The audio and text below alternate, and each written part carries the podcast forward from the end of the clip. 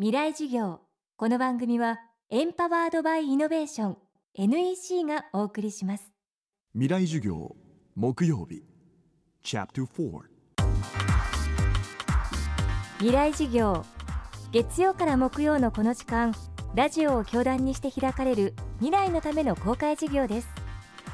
今週の講師は理学博士で東京大学大学院情報学館教授の出来本純一さん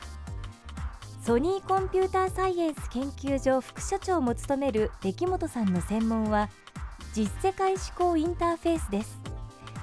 人間の能力をテクノロジーによって拡張増強するというこの研究は私たちの社会にさまざまな進歩発展をもたらすことになります。一方で大きなリスクがあることも考える必要があります。未来事業4時間目。テーマはテクノロジーとの共存。テクノロジーが進んでしまって全部コンピューターとかロボットがやってしまうと結局自分って何ってことですね。自分は何でそもそも生まれてきたのとかどうして幸せなのかっていうことが分かんなくなってしまうと。だからあまりにも便利になりすぎるってことはそういう、まあ、危険もまあ含んでるっていうことはあると思いますね。まあ、最近人工知能っていうのがいろいろさらに発展しているってことは言われてましてエポックメイキングだったチェスの世界チャンピオンが90年代にスーパーコンとやってコンピューター勝ってしまったと。で今将棋がかなりその電脳戦といってコンピューターと人間の戦いがあるんですけども、まあ、多分時間の問題でコンピューター抜いてしまうかもしれないと。でそうするとじゃあコンピューターの方が賢いんだったら人間は何なんだっていうことにもなりますよね。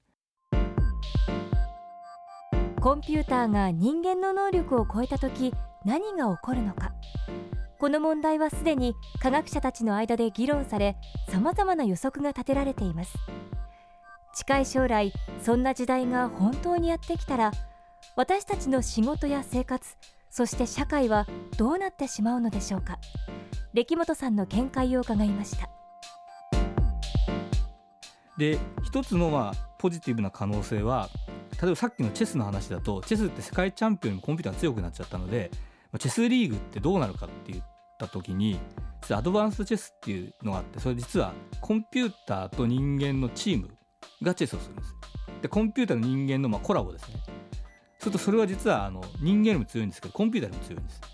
でそれがポイントでやっぱり人間とその機械のまあ良い関係っていうのが作れるとそれは機械だけでもできないし人間だけでもできないという意味で、まあ、新しいいい関係が作れるかなと。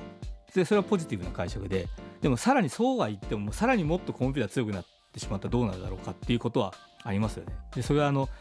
えーと、カーツァイルって人が2045年にシンギュラリティが来るって言ってるんですね。そシンギュラリティって得意点っていう意味ですけどもその得意点を超えた頃にコンピューターが自分で自分をどんどん改良しちゃってもっとすごい勢いで賢くなってしまうのでもう我々にとって何が賢いかも分かんないぐらいになってしまうとだから何がもう分かんなくなっちゃう。でそういう世界になった時に果たしてじゃあ人間と機械のコラボの方がいいでしょうって言えるかどうかはそれはちょっと私自身も自信がない。けれどもどうなんでしょうね。そのだそういう世界に我々向かってるってことは一つは言えるかもしれないです。もうでももう20年とかそういう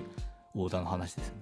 でそうですね。だからシンギュラリティみたいな本当に具体的にじゃあ AI は規制すべきだっていう本当 SL の話が始まってますよね、まあ、そういう意見を持ってる人もいるし、まあ、そこまで賢くなんないんだろうという人もいるしでも実際は、えーと、私の見解では、まあ、全部人間を置き換えるとは思わないんですけどもかなりな領域で人間の仕事を置き換えるような AI ってあると思います。例えば大学の先生とかでもかなりなところはもしかするとつまらない授業やってるようなのはなんかエージェントのロボットの方がいい人気が出ちゃうかもしれないし